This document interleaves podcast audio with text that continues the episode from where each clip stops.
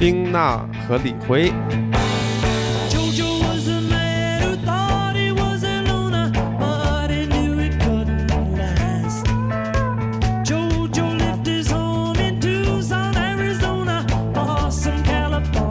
一起聊过天儿，是吧？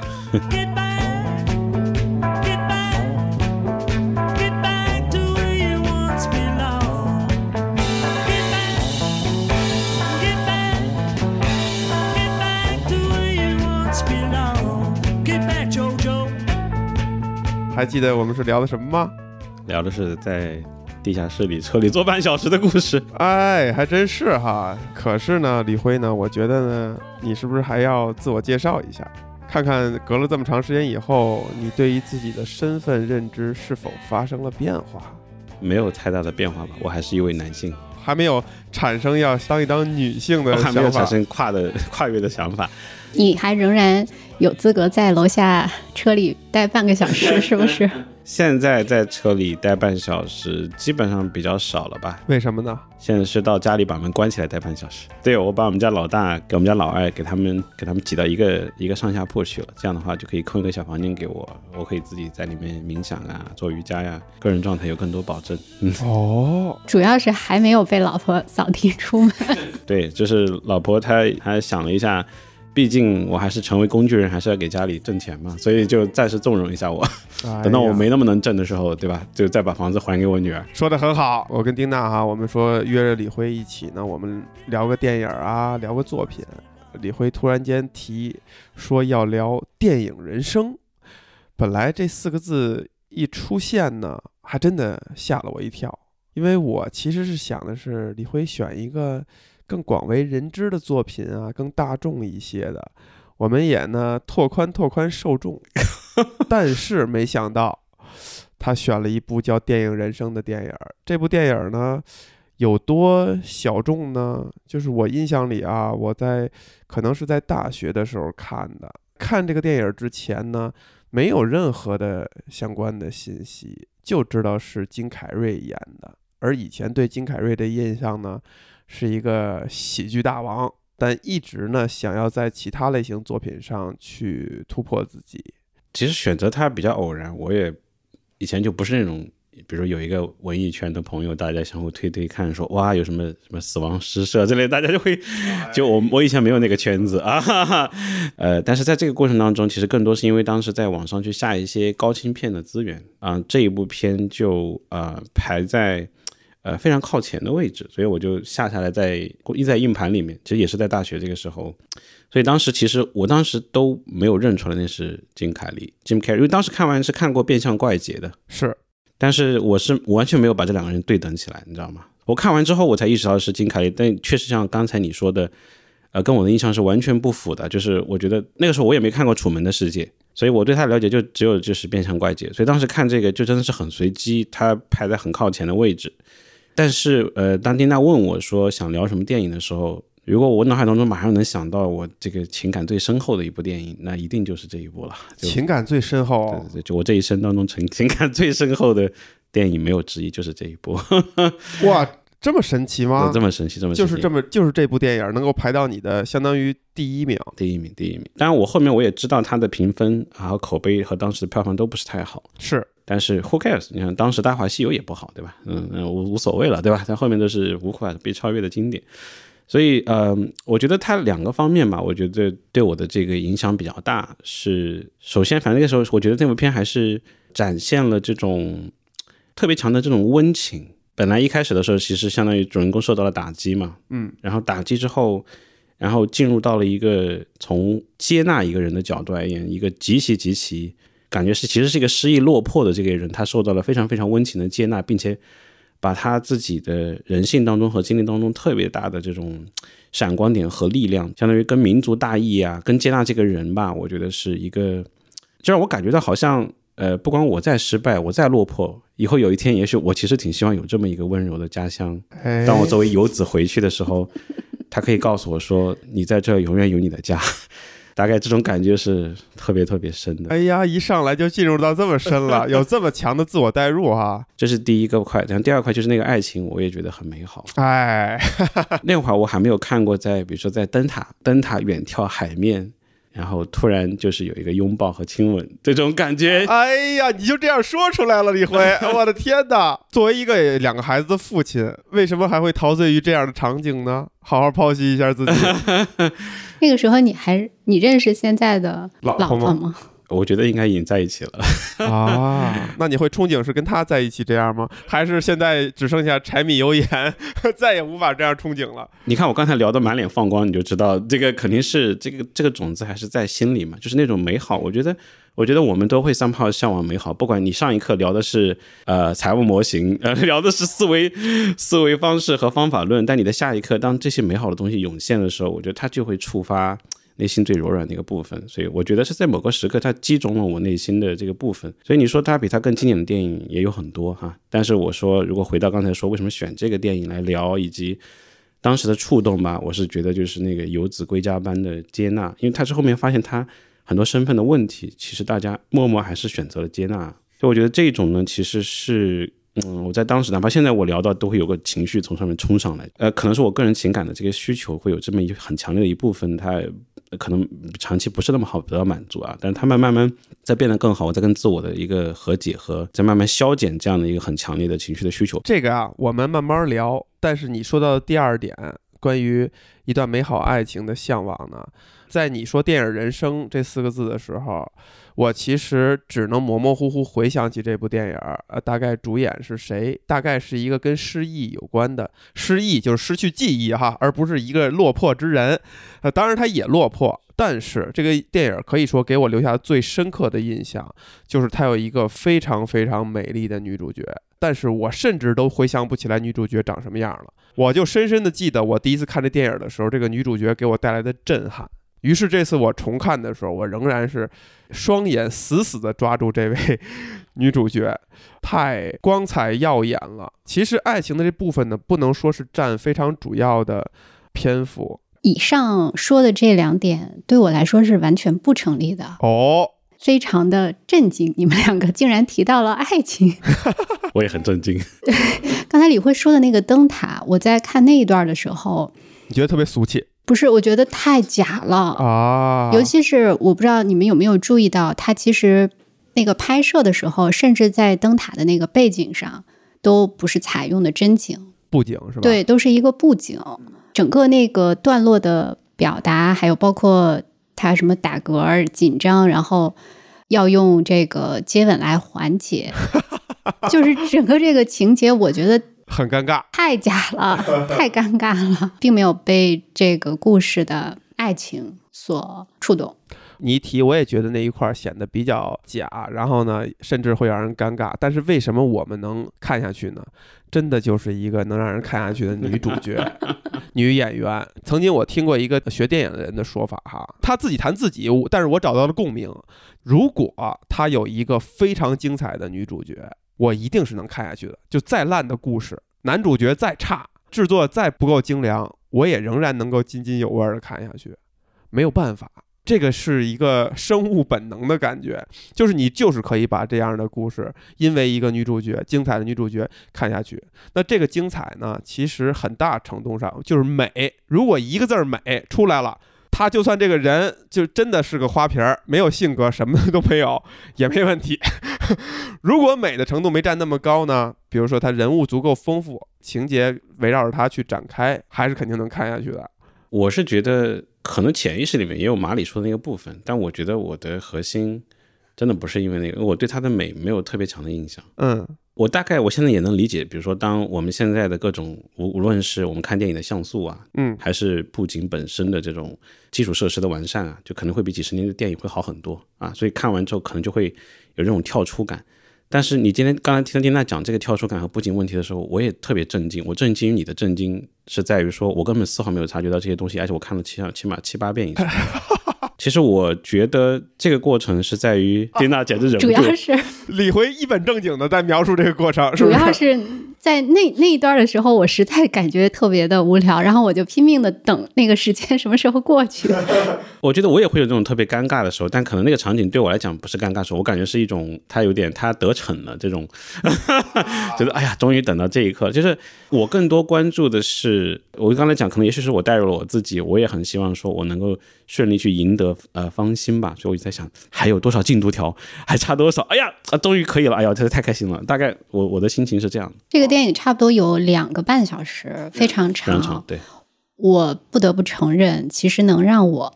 一直把这个电影坚持看完，还是因为男主。你看看，我们各取所需。各取所需，我从来没有觉得金凯瑞他有那么帅。其实真的是个大帅哥，个儿又高，然后身材又匀称，玉面郎君吧，五官也非常端正，挑不出太多毛病来。哎，我确认一下，丁丹，你说的是你看完这，你觉得他比较帅是吗？你觉得他很那么帅，是这个意思吗？嗯，所以是一个加分项，对吗？加分项，或者是说，就是能让我坚持把这个电影看下来的一啊个非常重要的原因。理解了。但我某种程度上，我在我跟大家想确认一下，是说，其实是不是他在国会演讲之后，就那一段会比较大的程度给你带来积极的这种正向影响？其实他那个故事情节没有那么的激烈，很平淡，你看到的都是特写。我觉得我就是盯着他的眼睛，哎呀，我的天哪！我就觉得真的是颜值为王，这不是没道理的。对，他的那种帅，不是说就是好看的那种帅，而是说忧郁的帅，就是你觉得他演的还是非常好，就是他能把那些东西表现出来的那种，我觉得可能也是有一种比较强烈的对比，因为过去他的那个角色很多都是表现的是比较喜剧的、比较闹剧的一面。搞怪。在这个电影里呢，你看到他是比较收敛的，虽然偶尔，比如他站姿啊、行走姿势，还能够露出一点儿点儿喜剧的痕迹。那李辉先把情节讲一讲。情节呢，一开始开场的时候，那个金凯利的主角其实也是西装革履，在一个制片这工作室，一开始其实是挺挺受欢迎的，然后等于一切都是啊、顺风顺水啊，就是香车美人，就是顺风得意，正好有一部就是讲撒哈拉沙漠大道的一个电影，他刚好当上了这个副的编剧。就感觉人生要走向巅峰的状态，突然就急转直下啊，就是因为一个政治因素。当时那个美国正在反共产主义，麦卡锡时期，对麦卡锡的这个这个时期，就是美国这方面就是有点像是一个像文字狱一样，像这个就对吧？你只要参与过这种活动，就要就要被抓起来去审问，对吧？所以他是当时因为要追一个女生去去那个啊共产主义的聚会啊，这么一个对吧年少荷尔蒙的爆棚所非常自然而然产生的行动，被当做是一种信仰或者是政治观念上的一个啊这种偏颇。啊，所以呢，当时他后面要有的续约那些啊，就全部都没了。本来如日中天，可以开始成为更出色的编剧，他甚至跟走向更辉煌人生在好莱坞。但实际上，因为这一件事情啊，就非常晴天霹雳啊，整个人生就陷入到很大的失意，他就去酒吧喝酒去了。然后后来就是开车路上，因为喝了酒啊，撞到了一个木木桥上，就掉到了小河里面，应该是小河哈，所以就冲冲冲冲到了一个这个小镇上。醒来的时候，他就失去记忆了。所以他到了这个镇上的时候就，在路上的时候，他头就撞了出血，身上脏了，对吧？然后就碰到了医生，然后就把他带到那个餐馆，正好他没有吃饭，就带到餐馆，然后大家就陆陆续续就呃认为就认出来，感觉他好像是像之前当兵曾经打仗是第一次世界大战还是第二次世界，应该是二战，二战，最后其实并没有找到 Luke 这么一个主角，他其实是当本地刚才说的小镇的这个电影院的啊，就大家其实还怀揣着一份希望，就我为国家这个小镇为国家贡献了非常非常多的年轻人，很多年轻人在战地中牺牲了。然后 Luke 其实代表的某一种一份希望，是说他有可能会从海外归来，因为他并没有找到他的尸首。所以呢，其实洛克回来之后呢，就给小镇带来了一个非常非常大的这种，你可以理解就是把平淡无奇的小镇美国小镇生活带来一个非常大的波澜。是所以大家就会陆陆续续觉得，你看啊、呃我好像又看到了一个新的希望，就是我们还有一些子弟哈，他其实是有生还的希望。我们付出了这么多之后，呃，上天是开眼的，他能能照顾我们的这个子孙啊。洛克后来就是在这边生活下来后，因为他失忆了嘛，在市长家里的地下室里面啊，把当时一个非常就是其实是让镇里面非常非常自豪，又感到非常心酸、很悲伤。就是镇长其实他的三个儿子还是还是几个儿子全部送上战场，基本上全都牺牲掉了。当时是专门为这个做了一个雕塑，而这个雕塑却蒙尘啊，这个镇长的这个这个地下室里面放着。他因为跟孩子一块儿就是去，所以就把这个他认为把这个雕塑就应该重见天日，他认为。这个是这个小镇为国家光荣啊、就是付出的牺牲自己的后辈，是为了美国的梦，为了美国的这个强盛，为了美国的，就不管他相信的是什么吧。所以在这种情况下，就是这个小高潮就会使得全镇的这个情绪上升到一个非常高的这个高点，是认为洛克本人他其实就代表了小镇的这样一种精神。雕塑出来之后，这个情绪上升到了一个一个鼎盛，就我记忆中是这样，有可能会有些偏差。所以在那个地方开始，他就会呃，就是得到大家的这个接纳吧。非常沉浸在悲伤中的小镇，终于可以在情感上得到更强烈的认可，然后可以复兴。所以他后续又又做了几件事情，就是说把这个呃雕塑重见天日之后，然后他又去复兴本地小镇的这个电影院，因为他爸爸本来就是电影院的镇长，然后他去让大家非常有参与感的，就是让大家全体。镇里的这个成员全部都动员起来，就就你出力，我出，就我出一些什么油漆啊、钉子啊，然后就是那种感觉会特别特别好，就在于说，好像出现了一个精神的领袖，把一个小镇里面悲伤的灵魂燃起了这个信心和希望。所以这个电影院开始复工的那一刻，这个电影进入到了一个高潮，当然也会高潮就会其实会急转直下。因为电影院放那个电影的时候，你会看到他原来那部作品，就是有很多的这种记忆的点就开始慢慢浮现出来，他的原有的记忆开始复苏。所以后来再结合他看到的自己原来那辆车被冲上了沙滩，然后就完全突然就想起来他是一个什么是一个什么样的人了。但是实际上他已经扮演这个 Look 这么一个小镇啊心中的这个伤痛的抚慰者、重振者，就这样一个非常非常。啊，令人振奋的角色的时候，等于是提到一个非常高的高位，突然整个一切都是一个泡沫，是一个幻影啊！其实刚才我特别去又去看了一下，就是好莱坞戏剧的一个典型的英雄之旅的整个的全历程，就是粗俗套路的，是这个，但确实是大家最吃的也是这一套，嗯，因为本质上它是关于一个绝地反击的故事，拓宽自己原有世界，看到全新世界，重塑自己人格和自己世界的一个过程，所以这个过程当中，实际上，呃，他。就其实是面临两难选择，是继续装下去，还是回到原有世界。所以最后，其实这个主角他还是首先会去面对大家的这个精神上的希望的破灭那一刻，其实很可能这个人就永远废了。就是其实我内心是当时是非常害怕，从非常高的这种神坛上掉下来，我要怎么面对这个世人的这个问题？我很我很担心他。但是他其实就在那一刻，其实这个故事其实他讲的很巧妙，他没有直接让主角去面对小镇的这个。人群知道真相后的破灭，直接展示主角自己内心做完选择后，因为他其实做的选择就是要离开小镇。他后来就刚才就上演了刚才马里说的啊，这个逆转大戏，有点像是一个人他试图撒谎，那谎言让他得到了很美妙的东西之后，他有点留念，但最终在内心做完挣扎后，他其实是选择直面啊内心的这些侥幸啊、邪念啊，然后决定以最坦诚、最赤子之心。去面对这个世间所有的可能的攻击和谩骂，所以我觉得在这一刻的时候呢，他也是在给我勇气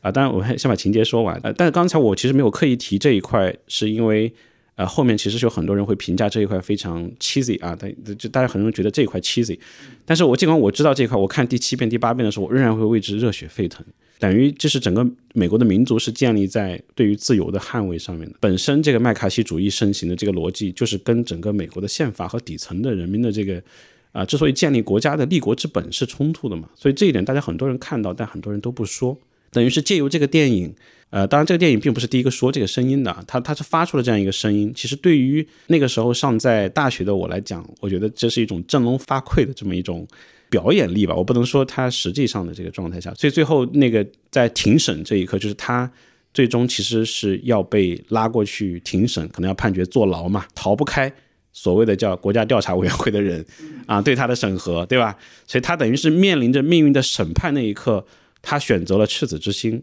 所以在那一刻，呃，所以他在走上庭审的时候，他就是把他想讲的话讲出来之后，但其实我一开始对于慷慨陈词没有什么感觉，但当他讲到整个小镇。等于是说，这是抛头颅洒热血，呃，换来的今天的这个国家的独立和强盛，就是竟然被这样一群这个乌烟瘴气的这么一种这个什么麦卡锡主义就要去锁这个抹黑的话，天理何在啊？大 概是这种感觉。我现在讲我情绪还容易激动，我要我控制一下啊。所以我我是我我是会被这种啊非常热血的感觉所有一些英雄主义，对对对，英雄主义的情绪还是非常强烈。我是感觉到他这种召唤感会很强，是在于说最后在那一刻的时候，他是想的是说，就是要死就死吧，就我该说的，对，我他妈一定要就壮烈了。对，就是壮烈，对对对，壮烈这个词特别特别准确，他就是想要壮烈的去应对这个状况，把把真实的这个肺腑之言当着所有人的面和媒体面前把它讲出来。那讲出来之后，就是呃，我感觉就是放松了。我那一刻我也放松了，我说，哎呀，他死了，他就也值得了。我的意思是，那些女主离他而去，没有办法再得到他的芳心。我那一刻我觉得也是值得哈。所以，所以我刚才带入了挺多，我再收尾一下。其实最后就是慷慨陈词后，他本来非常不安，但实际上他却呃收到了女主的信还是邀请，反正最终。他又回到这个小镇，他就受到了雷鸣般的欢呼，然后那个场景记得非常非常的深刻。在火车上那一刻，哎，我本来在想，能够能不能再多演一点点，就是能看到主角下去跟女主角拥吻，对拥吻，而且这本来就非常出色，他自己也去当了律师。就我想，我想看到好多好多，但那个地方特那个结尾特别特别巧妙，留了很多的想象。就在火车上看到那个就是如雷鸣般的这些欢呼，欢呼声，以及那些一个个熟悉的脸庞。然后其中有一个印象很深刻的是，呃，也是因为战役失去了自己的右手还是左手的那个，就是整个的手掌，右手，对右手，然后其实是用一个像海盗钩一样的钩子，其实是一个不善言辞、一言不合就开干那种感觉，是那种特别特别硬汉形象的这个人，就我觉得就是那种正式对他表示的这种认可吧。所以那一刻，其实我就会就有有一种那种。会会泪崩的感这种状态，就在于说，你看你已经得到了这样的这种认可，就这种人其实是比较纯粹的人嘛，爱憎分明，特别热烈这种人。那这种人的认可，其实是在我看来，我觉得也是非常非常难得的吧。所以在那一刻，我觉得他又，我我我知道他是一个俗套，他是一个套路，他是一个模板。但是我依然会泪泪流满面。故事大概的情节是这样子，是你看李辉讲这个过程哈，非常的，甚至比电影还要感染我。我很喜欢的是电影这个氛围，但是情节讲的故事啊，包括这个长度啊，对于现在的我而言呢，稍微有点不耐烦了。但是通过李辉的描述，我还是非常能够触动的。我觉得李辉内心深处是有一个非常单纯、非常纯洁的一个小男孩，一直在那儿。金凯瑞扮演这角色哈，一半是他原来这个编剧身份，另外一半是小镇人民心目中非常爱戴的一个一个青年 Look，。这两个人是有非常大的差距。就一上来展现这个 Pete 呢，李辉刚才说了，为了追女孩去参加一个。呃，共产主义的一个聚会哈，他根本就是愣头小子，都不知道自己在干嘛。其实是为了肤浅的东西，呃，游走于这种名利场，其实很胆怯的。对的啊，然后跟周围同事的关系也没有说很融洽很好，然后就因为失忆，怎么样就变成了最后那个慷慨激昂、慷慨陈词的，心中装着民族大义和真正的正义以及。非常纯粹的东西的人，就这个事情是非常耐人寻味的。包括李辉点出的那个英雄之旅，哈，这个人物身上呈现的那种人物弧光、那种成长，你就甭管他是怎么到达的，这个玩意儿永远对我们这种蠢直男用户是管用的，是吧？就是你真的从一个什么都不是，甚至还会被人瞧不上的一个小混小子。你成长成了一个代英雄，最后你遭到，你看李辉形容了几次雷鸣般的欢呼，哎，这东西对我们就是管用，我觉得对所有人可能就是管用。所以你的代入或者你的那种激动啊，或者我听你描述的时候，我产生的也是心潮澎湃那感觉啊，就来自于自己认为自己有朝一日可能也会经历这样的英雄之旅 啊，想要你也会收获成长。最后呢，得到更多的人的理解、接纳以及赞许。作为女性观众哈，丁娜，你有什么想说、还想补充的？看不下去了，我真的实在是按耐不住。你们两个一开始讲了那么长时间这个女主角，请问刚才李辉，你从头到尾的描述，那个女主角去哪儿了？那个女主角做了什么了？所以我说的它有两个部分嘛，精彩。我可能会先挑重我觉得你。简直就是失忆了。你刚才描述的那个非常重要的两个情节，请不要忘记，那全部都是因为这个女主角才产生的。哦，精彩，呃精彩！丁娜，你来补充一下。对我必须要补充一下，就是首先我们一定要看到什么是促使这个主人公被误认为 “look”，真名叫皮特的这个男主人公，他最后能在听证会上有那么长的一段慷慨陈词，是因为他在离开这个小镇之前去归还。真正的这个牺牲者他的勋章的时候，碰到了这个女主角，然后他们俩之间发生了一场非常精彩的对话。哦正是因为女主人公我也把她忽略掉了。这个时候我候完全忘了，sorry。两个蠢直男是吧？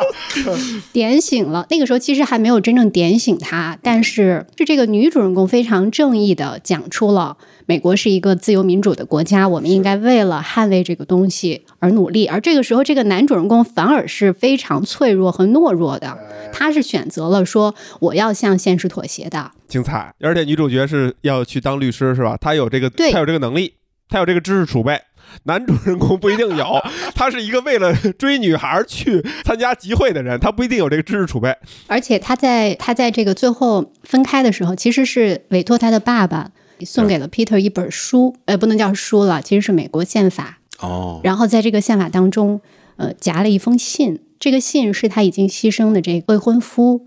在牺牲的前一刻，就马上要投入战斗的前一刻，哦对对对，是 Luke，这多么重要的情节完呀！全忘了。这是这简直就是整个影片点核心睛之啊，核。心啊，你们在我们都没讲，对我们就关注他，不管怎么着，他成长了。这个信才是真正促使 Peter 他能够在听证会上最后讲出自己内心的真相的。Peter 也带入了，他把自己带入了 Luke，对，就跟李辉把自己带入了 Luke 和 Peter 一样。这两个情节我觉得特别好，我也觉得很非常重要。其实你想啊，它有点像是一坛陈酒，在我心中是一坛陈，因为我我其实就没有看这部电影，我我又我没有再看，我起码有四五年没有再看过了。但是其实呃，我能记住这些细节，就可能 maybe 我刚才说会带入我自己嘛，就中间那些里程碑我可能没有那么记忆深刻，但我有可能看到那些巨大的变化和他对于我的感召力。但是我同意从情节上来讲，应该加上邓大同学这个就很完美了啊，就很 他还没有说第二点，第二点其实是相当于他听证会结束以后，他收到的对，其实并不是女主人公邀请他回到小镇的，根本就不存在这样的事情，是他自己主动给这个女主发了一封电报。哦，对，他找了一个就是特别特别的借口，对对对对，就是完全不是借口的借口，意思是说要把书还给你。我印象中，对，我要把你送给我的这个宪法，还有你的未婚夫的这个勋章，勋章啊我要还给你。然后呢，我会在什么什么时间回到这个小镇，啊，然后我会，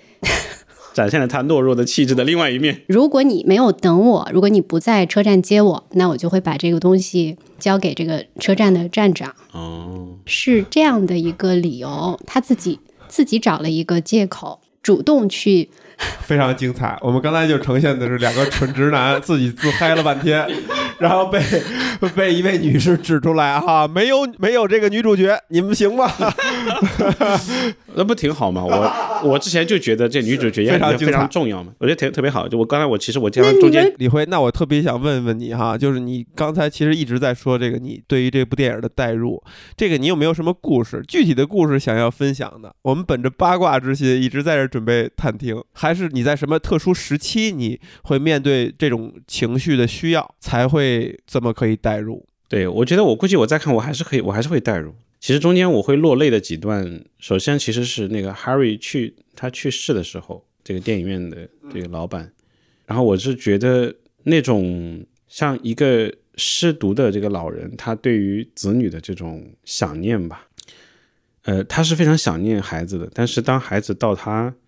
呃面前的时候呢，实际上他又不想去束缚孩子，就是那种爱，我觉得是是比较博大的。那我不知道我是不是又记错情节了，不过没关系，我只讲我的感受，就是反正我是觉得 Harry 对这个孩子的爱是呃深沉，但是又不给孩子负担。然后他离世的时候也是比较的平静啊，所以在那一刻，反正我我自己感觉到，我不知道是不是我自己其实也很渴望这样的爱，来自长辈的爱，对，有可能是这样的，有可能是。当然，因为我们这一代人，其实父母可能他不会这样去表达爱，是嗯，某种程度上就是他去放电影啊，然后去支持他把这个电影院复兴啊，然后他要站着要把那个电影片一定要放完啊，就坚持自己放啊。所以，我为什么我说这是一个是在温情上很打动我？其实它是很多细节，是，群像刻画的特别好，就是很多的这个群像，包含那个吹单簧管的那个小伙子，就是这些群像本身都让我感受到非常非常多的温情和人和人之间的这种情感的可贵吧。其实呃，我们跟着男主也好，这这种情节往下走呢，更多的是感受这个镇子的一种不一样。比如说，没错，我们可以去想这个镇子它其实象征着什么？一个小镇，然后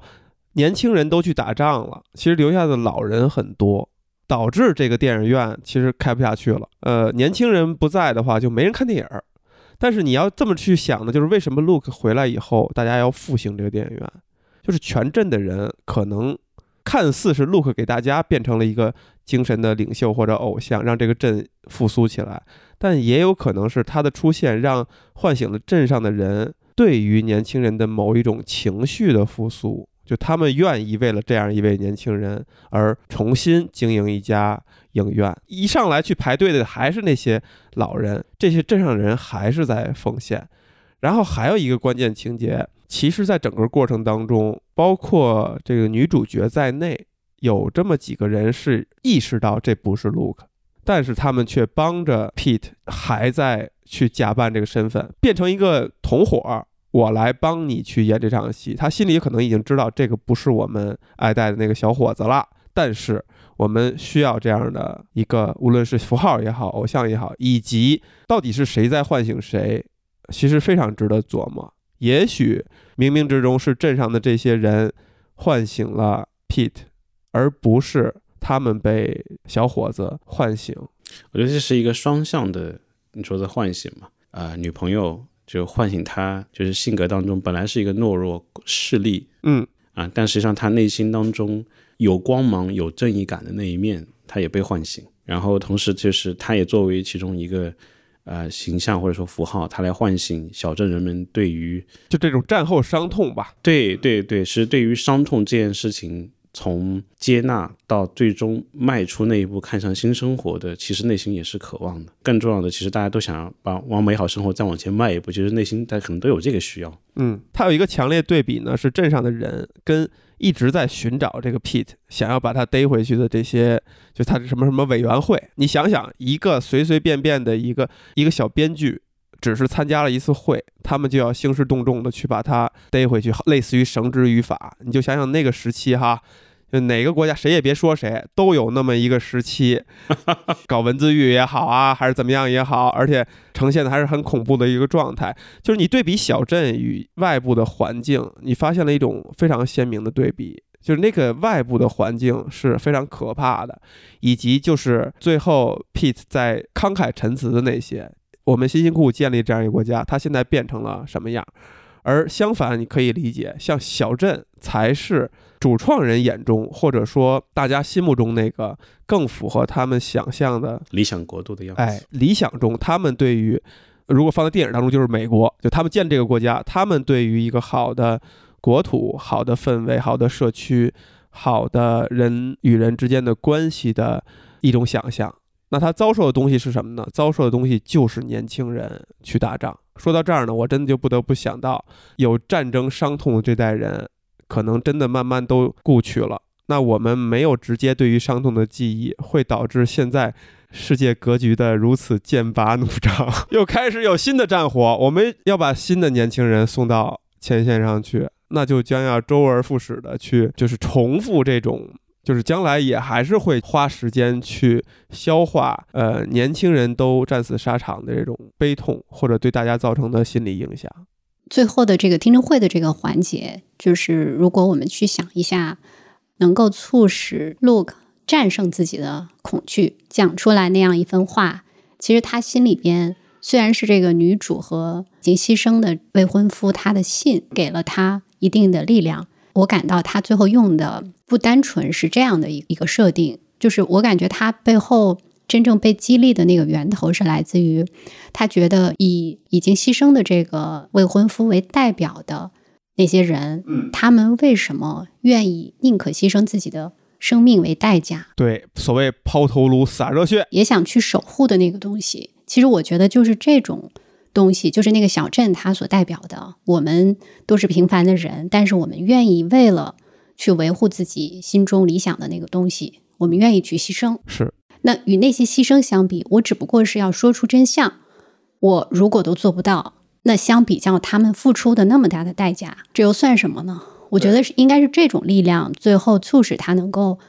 让自己迈出那一步。是，这个其实我们看自己的关于战争题材的电影，也会通常会被这样的情绪感动，就它非常朴素。小战士们啊，或者说付出生命代价的人啊，他可能没有那么完整的所谓的论述方式或者他的理论基础，他就是一种非常朴素的情绪，就是我我可能有什么东西在守护，这个东西我描述不清，但它就是非常美好的，它就是我们共同一说就就能知道想要的一些东西。那其实这些东西深藏在每个人心目当中，而 Pete 只是被也是被唤醒了。其实这个部分它是属于我们常说的人性中光辉的那部分。是我突然想起来了一另外一个情节，这个情节是首尾呼应的。他们在改稿，有一个老板说，这个剧里面要不然加一条狗，加个孩子，让这个狗瞎了，让这个孩子这个这个腿瘸了啊，大家都会说，嗯，这个这是个好主意，对吧？但实际上到了最后的时候，就是到这个尾影片结束的时候，当他那个改稿的时候，那个电影的老板啊，就是他又他又不是编剧，他又对编剧说啊，我觉得这个情节啊应该改一下，让这个狗也瞎了，陪这个一起去乞讨。结果这个主角说的是，这是这是最蠢的想法，这是我听过最愚蠢的想法。就某种程度上，他其实呃是把人性光辉的这个部分，不是在那一刻闪耀一次，而是其实有点像变成了一个他身上一部分。对一个唯唯诺诺、唯利是图，然后特别懦弱啊，就是的这么一个好莱坞的编剧，他最后变成了跟跟老板说：“你这是听过最蠢的想法。”那本质上来讲，就是点燃了这个人性的这部分光辉啊，就是我要讲真话。你说的这个情节非常好。关于一个故事，关于一个剧，它那个真相，所有人其实都知道。他要讲的事儿，所有人知道，就就是深埋在每个人这当中。你说的人性的光辉也好，还是某种朴素的正义、朴素的希望也好，每个人都知道。然后所有人就开始用这些表面的手段，加个什么孩子，加个狗啊，开始去让这个东西变得面目全非，或者藏在某些底下。这就像是战后那个时期，就是有很多人搞东搞西，让这个世界、让这个社会就变了样子。但最朴素的东西，每个人其实都知道。一旦有人能站出来说啊，或者他是被什么样的情绪唤醒，因为你看这个故事，它的妙在于为什么要给这个人设计是他是一个编剧，就是他既然能做这份职业，他的内心一定是无比的敏感，他可以去洞悉很多呃人性也好啊，这些情绪也好啊，但他选择逆来顺受，他选择唯唯诺诺，就那可能是一种选择，他不是不知道的。那只要有合适的契机让他知道了，他就可以把这个东西再翻出来。我也觉得这个编剧的角色是非常妙的，和你想的还真是不一样。哦，中间有一段时间是非常恍惚的，嗯，你没有觉得他跟《楚门的世界》有一点像吗？你看，他是一个编剧，但是他生活的那个环境，感觉其实就是一种编排好的人生，就是他也是一个其中的角色。等他进入到他的失忆之后的那个、呃、小镇之后，这个事儿就更有意思，对，那个其实是别人给他编排好的一个人生。哦，又是另外一个人生了。而且是他周围的这些人把他错认的这个父亲，还有错认他的这些小镇里的人，还有那个未婚妻，其实他们都是不断的在给他输出这个脚本。有点意思，啊非主观推波助澜，是因为他失忆了，他就是一张白纸，然后其他的人在帮他去写，其实你是什么样的人。是，按照一个新的剧本过日子。然后他后来其实是有一度就相信了这件事情，相信了自己就是这个 Luke，然后才开始去修建这个电影院，重修电影院，然后包括和这些小镇的人友好的相处，帮助他们。就是他那个时候基本上是相信了自己，其实就是这个人。就是一个受爱戴的很好的一个小伙子。对，那到了第二段的时候，其实他还是在某一个剧本里面扮演一个角色。成功学界经常说的那句话：“fake it until make it”，你先假装这是你的人生，然后假装假装发现，哎，成真了，你就变成这样了。就所以其其实只要人你向善，你就总是有所谓洗尽铅华的那一天哈。到这一点的时候，其实很多人都在说，如果故事就结束了，该有多好。然后一切都是特别美好的那个，真相不不必到来，对吧？对，这个时候就终止在这儿了。这个会会是什么样子呢？这个主人公他可能接受了一个对他来说可能更好的剧本，把自己带入了一个新的人生。一个新的人生。我觉得可能老美要拍拍到这儿肯定是不行的，他必须要把这个东西再翻起一个高潮。但是确实说到这儿啊，我想到一有意思的问题。我记得我当年第一次看这电影的时候，我觉得前半段极其引人入胜。它的引人入胜感呢，就来自于你怎么样，你换了一个人生，就是你会被这种奇遇所吸引。我也想问问二位，也有这样一次机会啊？甭管怎么着，脑袋碰了一下，或者去到一个地儿，你就带入了一个新的人生。你们有没有想去尝试一下的人生，某个新的剧本？反正对我来说就是太吸引人了，因为这个就像是换个活法。很多人说，哎，这不行，我们不能再这样下，我们换个活法。甚至说，就是我换条命。还有一个可能性，就意味着我把以前所有的包袱卸掉，对，就以前那些东西不再羁绊着我，不再成为我的借口，我就大跨一步的变成一个新的人生。甚至有的人都有这样的一种幻觉，是不是这个 Luke 他自己主动放弃了他原来的那个身份？哎，某种情况下，他他受伤了，他可能记不特别清楚了，嗯，但是他也可能不是很想去仔细回忆，就他很逃避他以前的人生，他很逃避他。内心深处有一个小声音告诉他，你以前那些虚假的人生、阿谀奉承、呃花花世界等等等等是不值得过的。如果有机会能够重新换一个人生，这个事儿不是简单的说，如果你有一次机会，你换一个人生，因为如果真的是这样，看起来好像你换了一个人生，但是其实这两个性质是一样的。它的一样之处在于，其实这个东西都不一定是你想要的，什么东西不是你想要的？就是第一个人生和第二个人生，嗯，可能都未必是你自己真正想要的。两方向，一个方向是你主动去做这样的选择，因为我记得以前有一个漫画哈，一个非常青年漫画，它讲的很严肃一漫画，好像叫《遥远的小镇》，就是有一天这个父亲就是突然间不辞而别，家里边就找不着这个父亲了。月亮与六便士，就高更的故事是吧？据说是高更的故事，就突然一下他就走了，老婆孩子不要了，再也见不着这个人，失踪了。就这是主动选择，我相信这个东西题对二位来讲可能还是比较困难的啊。我们谈被动的部分，也像这个 Pete 一样，因为机缘巧合，被动的换了一个人生。你会期待于换成什么样的人生？我先说一下，你们看过那个《居家男人》吗？居家男人哦，尼古拉斯凯奇，是一个被动的，看到没有？就是一个黑人小伙子点了他一下，第二天变成了完全一个不一样的人。我有过这种想法，而且非常具体，我还为此列了一个计划。哦，这段不能让你老婆听见，是没事？，我今晚就发给他。没有了，我其实是想过的。我觉得，嗯，呃，在我没有办法很好的跟我的头脑中的这个想法相处之前，which 我现在我知道我很我可以很好的掌控它。在这个之前的话，我觉得当我碰到非常强烈的困难的时候，比如说婆媳矛盾、老婆跟孩子之间的这种剧烈冲突，让我刺耳的声音让我感觉我很希望这个该死的世界就全部静音掉的这种状态。所以我会想象说，我要换一个更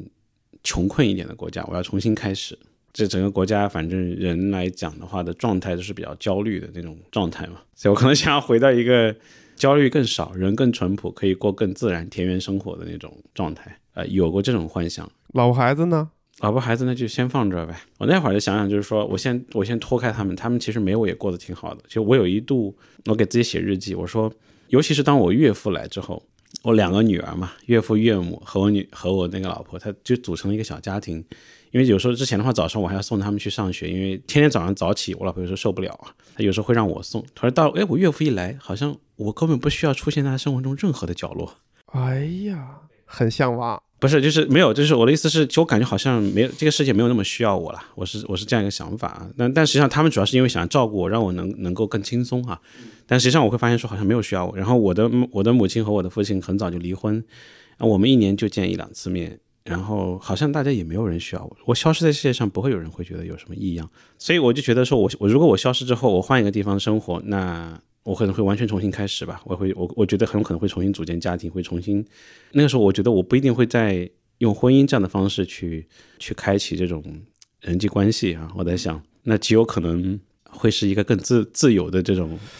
哎呦我的天哪，你这个就马上变成嬉皮士了，感觉是不是？所以其实是会歪歪的想过这些，然后我在想说，如果假设真的，我老婆说了一下，她说让你鸡娃，你也不跟我站成同一战线，呃，就是你一个工具人真是不好用，呃，有一天我就不要你了。他说我要换一个跟我统一战线的，他开玩笑说，所以我在想说，哎，如果这一天开玩笑都有可能是认真的，对他那天如果到来之后，我在想，我还挺期待。你不能讲我的内心的真话，我就是你内心的声音，是吧？我的声音太可怕了，我要把你捂住。对，当然这个这些想法我全部跟我老婆讲过，她想了一下，她说，嗯，不行，你现在还你现在还不能走啊大概是开玩笑，反正她也不是开玩笑，反正我们一起讨论过这个话话题，我们俩对这方面还是相对有有一些讨论和开放度的，所以我觉得。回到你这个问题，就是第一，我有想过重新开始啊、人生，它一度对我也挺有吸引力的，我甚至为此去做过一些规划，说如果真的现在这段关系结束，我爱人那一家人其实是能把孩子照顾的挺好，就是让我感觉到内心里面有那么一丝的羁绊，实际上也不会让我觉得说这个事情完全不可行。我的意思是重新开始的新活，我就对我来讲是完全可行的。然后，但是现在我的想法其实是会有一些变化，是在于说，就我不需要推翻我现在的生活去构建我想要的生活，我现在就在构建我最理想的生活，而且在越来越靠近它。你是不是还有不够勇敢的地方啊？最后为什么要这样讲呢？你看我刚才问那问题的时候，我完全没有期待一个他会按我第一种方式，就是说直接主动选择去换一个人生。嗯、呃，确实是这样，就是说我不会去，至少在这个阶段，我觉得没有他没有到那个阈，没有到那个阈值。没有超出那个阈值，我内心问过自己，说我我现在是不是想要继续现在的生活？其实我内心是很情愿的。是非常想的。对我不能说非常想，就是至少我一定不是想要结束这段关系。但是我其实觉得，如果在那一刻，确实我也有这样一个倾向，是说我希望如果他被动结束，那可能对我来讲，啊，省得做决定了。就是他到来的话，那我可能会觉得更，它是一个更自然而然的过程。我是觉得他现在这个，其实我之前我之前想象中的理想生活的各种各样的状态，呃，除了有一些这个，比如说他是因为在婚姻的状态下，我肯定是不能去做的一些事情。那么正常，其实我绝大部分我为了满足自己作为一个个体存在所需要做的事情，我基本上我发现其实都可以做，只不过这个这个版本可能是一个低配版一点而已。我就觉得我其实就没有这个动力去推翻它，去主动做那个选择，因为它不需要被推翻。可能人会很正常想到自己想要另外一个剧本，但是我觉得主动去选择基本上是一件特别难的事情。所以我希望二位不要谈主动选择了，因为二位谈主动选择一定会收到我对于我现在的生活很满意，就是被动的，被动的，这样才能够探知内心深处那个非常隐秘的需求。当不用承担责任后，你会怎么？对，你就假想，因为被动这件事情，或者说电影当中 Pete 的这种遭遇呢，这基本上是不可能的故事嘛，对不对？它不会发生，不用负责任的描述一下自己想过什么样的人生。十多年前有一次，我和我的一个好朋友，我们是这个中学六年的同学，我们两个人呢一直都是老师眼里的安分守己的学生，就是比较按照正常的人生规划一步一步的样子。比如说按部就班的上大学，毕业之后找工作，然后结婚生孩子，基本上就是这样的一个轨迹吧。然后有一年呢，他就来找我说，我们要有一个高中同学来北京，大家找了一些过去的老同学参加一个聚会，然后我们俩就去了。这个聚会参加完呢，我们俩其实心情都特别的不好。在聚会上，嗯，我们好多年不见的这些同学就给我们讲了他们各自悲惨和精彩的人生。就这里面包括，比如说有的同学他可能跟随这个父母，高中没有毕业，可能就出国了，然后在其他的国家，嗯、经历了什么被骗，然后倾家荡产，还去伊伊拉克当过这个雇佣兵，我的天，然后自己又怎么能从这个雇佣兵的经历当中攒了一笔钱，然后自己又呃又重新考了这个 MBA，重新白手起家。自己编故事呢吗？这是？还有的呢是高考失利，也没有考上理想的大学，但是怎么样能够后来经过自己在各个地方 打工做生意，如何现在又有了一个还不错的这个家庭生活，然后还有的可能就已经离婚了，然后父母生病，再经历一些人生的低低谷就是他们就滔滔不绝的各自分享了各自我们不知道的这些年发生的事情，然后轮到我们俩讲的时候呢，我们就三言两语，哎，四个字，乏善可陈。特别快速的就讲完了各自的十几年的这个生活经历，就基本上没有什么可讲的。然后这个聚会结束回来的路上，我们俩都是默默不语，都觉得 人生太失败了，嗯，就觉得可以理解。你做了些什么呢？好像你也做了很多事情，但是这些东西它没有特别的值得回味。就当你回忆这些事情的时候，你觉得好像和芸芸大众也没有什么两样。你们本来期待的自己还是能够过一个精彩的生活、精彩的人生，但是不知道为什么过下来呢，你就觉得该干的好像都干了，但是你总是有一种不满的感觉。就是因为该干的那些事儿就没什么可讲的，因为大家都干。所以我看这个电影的一个很直接的代入，就是一开始，包括到了小镇中间，我为什么要说可能都不一定是这个主人公他想要的，就是他们都是别人已经安排好了，已经写好了，你只不过进去扮演其中的一个角色而已。就是他可能一开始并没有意识到，甚至都不一定意识到说这个不是我想要的生活，他没有自主的去写自己的剧本。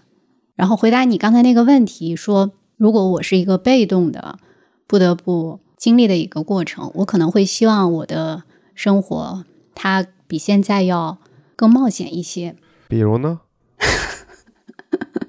说要逼到角落，比如变到现在的乌克兰吧，会是冒险吗？其他地方其实已经很少有冒险地儿了。你指的这个冒险是指什么层面的冒险？比如说在非洲，可能你还面对疾病啊、病毒啊等等这些危险。那其他地方呢？其实可能很难想到一个地儿，因为李辉刚才给的那个答案“田园牧歌”，可能每个城市人心中都辟了一个小角落，对田园牧歌有一种想象。那个想象就是我们的一种，你在最早时候形容的一个温柔乡，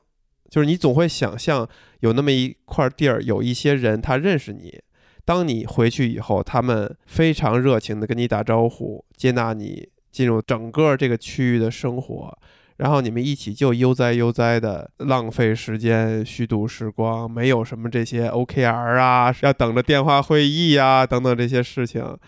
那可能就是我们仅有的想象了。如果非要让我做一个想象，嗯，我比较喜欢的一种状态是，呃，可以漫无目的的流浪。哎，你可以没有太强的目的性，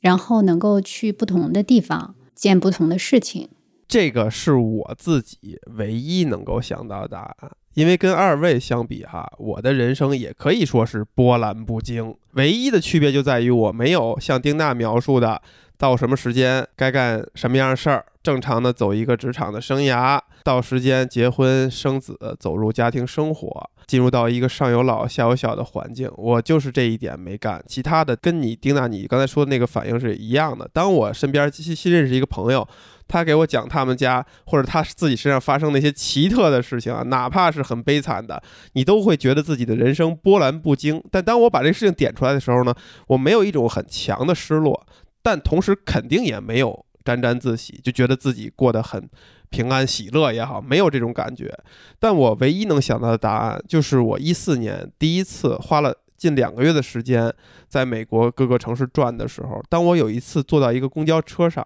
这个公交车奔着夕阳在开，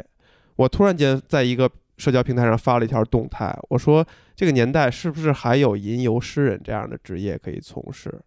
就是你突然内心产生了一种想法，就是我就坐一个公公交车迎着夕阳走，然后把所思所想这种感受写成你认为你能说得过去的优美的句子，到达目的地以后，找一家你看得上的饭馆吃一顿饭。同样，你也可以抒发情感，然后你不知道下一站将要去何处，你不用思考签证还剩多长时间的问题，你身上是否还有钱可以住店等等等等，你就这么一步一步的且不考虑下一步的往下走，用心去感受所有的这些细节。如果它能够反出来一些东西的话，你会很高兴；如果反不出来，就继续往前走。除了在陆地上的这种流浪，其实我还有一个挺向往的一种感觉。如果你能做一个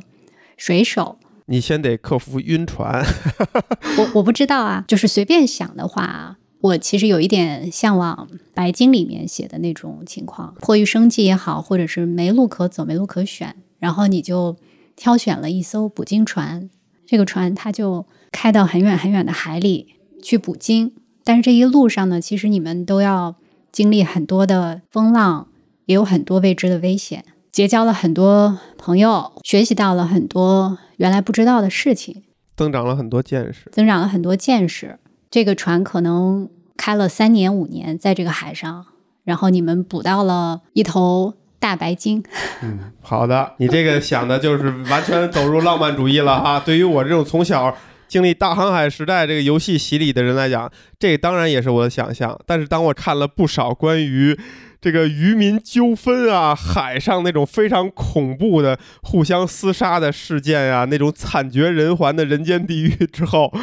我所有对于大海航行水手的浪漫想象都不复存在。我跟你体感是一样，但我能感受到那部分的浪漫啊。就当我们在想这个问题答案的时候，其实通常会带入到一种浪漫的情绪和想象。如果要把它具体化，要把它现实化呢，要扎根在所谓的柴米油盐、所谓的吃喝拉撒这些细节当中呢，也许我们就想象不出这样一种人生了。也许我们就真的像李辉刚才答的，现在可能就是我们能够选择的，我们竭尽所能选择的你最想要的人生。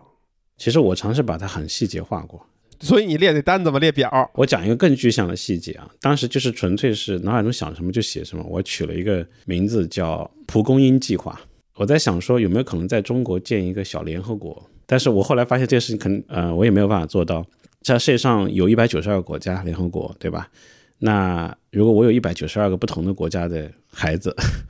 我的天，原来在这儿等着呢！好家伙，咱们这个岁数还是稍微悠着点儿吧。对，主要太太累了，主要是养孩子太累了，我就意识到这一点。对对对，我是想的是说，那这样的话，我会经历他们不同的文化。说其实电影把我们的人生放大几倍嘛，就是让我们可以经历没有办法经历的东西。所以同样道理，我想的是说，呃，如果我本身是要追求人生极致的体验的话，啊、实际上我自己想要走很多国家看很多东西，那可能更好的方式是以他们的方式去生活。那生活比较好的方式是成为他们中间的一员。所以当如果我自己本身并不受传统婚姻的束缚的时候，那这个你已经第二次提到这个词汇了，看来这是你内心深处最大的渴望。呃，后面慢慢就变得，因为我我是一个行动力极强的人，我如果决定要做，我可能就会动手做的。就是某种程度上，我开始意识到，实际上我刚才说我对我的大脑其实有更有更多的掌控，所有经过你的人都可以往你脑里倒脑子里面倒垃圾。还真是，所以某种程度上就是，嗯，我会产生那一刻，它其实是有很多推理上的问题的。比如说我刚才说，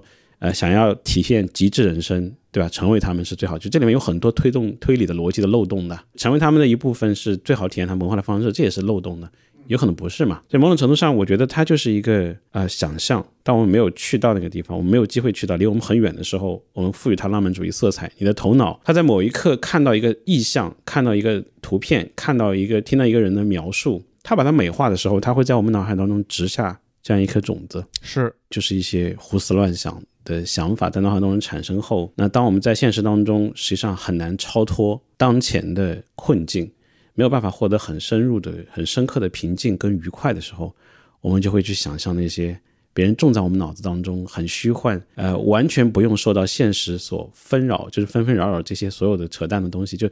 完全不用受到这个沾染的这个东西，那其实就成为我们的精神归宿嘛。能比较理解这一层逻辑，是，你这个形容特别好。这就像丁娜对于大海的想象，其实它就是一个种子。所以我是第一，我其实我仍然会想象，我很喜欢这种想象的感觉，我也很，我刚才听到丁娜聊那个海上的感觉，我也很喜欢。我刚才把眼睛都闭上，我在享受这一刻的美妙和宁静。但是要回到现实，我很清楚这是我的胡思乱想，而且我不会让它占据我的生活，因为它最终不会给我带来真正的平静和愉悦。真的愉悦和平静是有其他的方式获得的，就是因为这个东西有可能会得不到，甚至会破灭。因为我自己其实是一个非常冒险的人，就我在过去的从大学开始吧，高中受压抑的很厉害，谈个女朋友都不让谈，所以当大学开始，我就基本上去，你比如说我刚才我之前提到过，我老师说我的大学会交七个女朋友，其实有点报复性的。哎呀，这七个姑娘现在还好吗？第七个姑娘就是现在这个哎呀，原来是葫芦娃七娃，七娃，对，拿葫芦给你收了，对葫？芦又收了，对。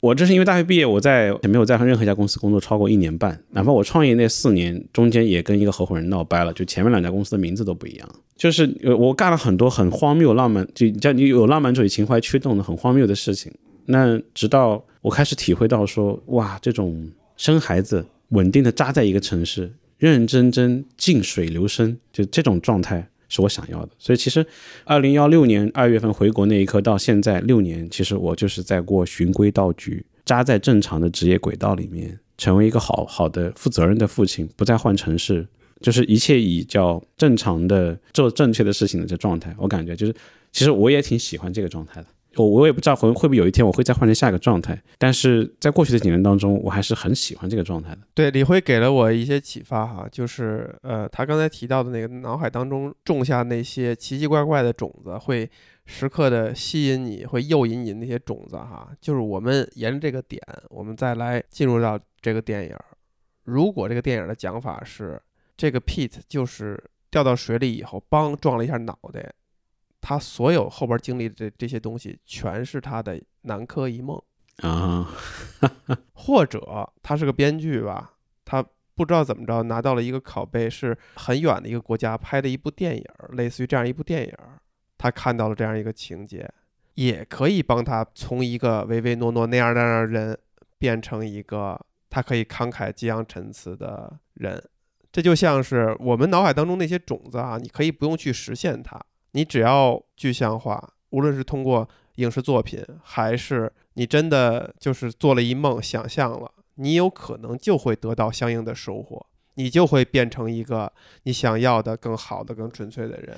说到这地方，我我不得不再把那部电影的情节要讲一下，很快一分钟，就是尼古拉斯凯奇是开法拉利的纽约华尔街的超级精英。那天晚上去超市买淡酒的时候，一个黑人跟他说了句话，然后他就回到了一个人生醒来后他在卖轮胎。他当时要进投行是要去英国实习，一个里程碑就是他放弃现在的女朋友去英国实习做投行。第二种人生线路和女朋友在一块之后，加入了他女朋友的老爸的轮胎行。真的醒来后，他在一个床上，两个小豆丁在床上拼命的蹦啊跳，爸爸起床了。嗯，就这种状态，他就回到了那一条人生轨迹，是留在了当时的美国，跟女朋友回去卖轮胎，故事极其温情。然后我我也很喜欢，也看了好多遍。然后每当不开心的时候，就会拿出来看一下。最后的情节呢，就是这个梦结束的时候，他本来已经非常非常喜欢这个生活，他本来一度中间是极度崩溃和暴躁，他还开车回去说：“我住的这个 penthouse 顶层华尔街，你们妈居然不让我进去，你们我要告你们。”就极度的抵触。到后面那天晚上，他在超市里面又看到那个黑人的时候，他又开始说：“你来干什么？”这他知道要太他不想走了。对不想走了。但第二天早上起来的时候，就在摇椅上，他就去搜女友在哪儿，搜到了，然后去跟女友说：“他说我们可不可以今晚喝咖啡？”他对不起，我要飞法国，可不可以不要走？然后就没有走。好，这是你刚才讲那个南柯一梦啊、但回来后他的行为也发生了变化。所以其实如果我们想，我们只是想单纯的经历一个逃出 escape，然后再回来的话，这个完全可以通过现代手段做到的。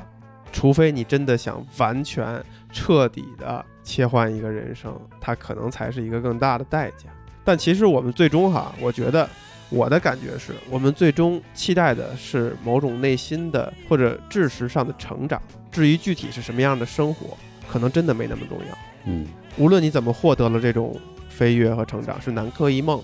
还是你真的切换到了另外一种生活，只要能做到，我觉得都可以。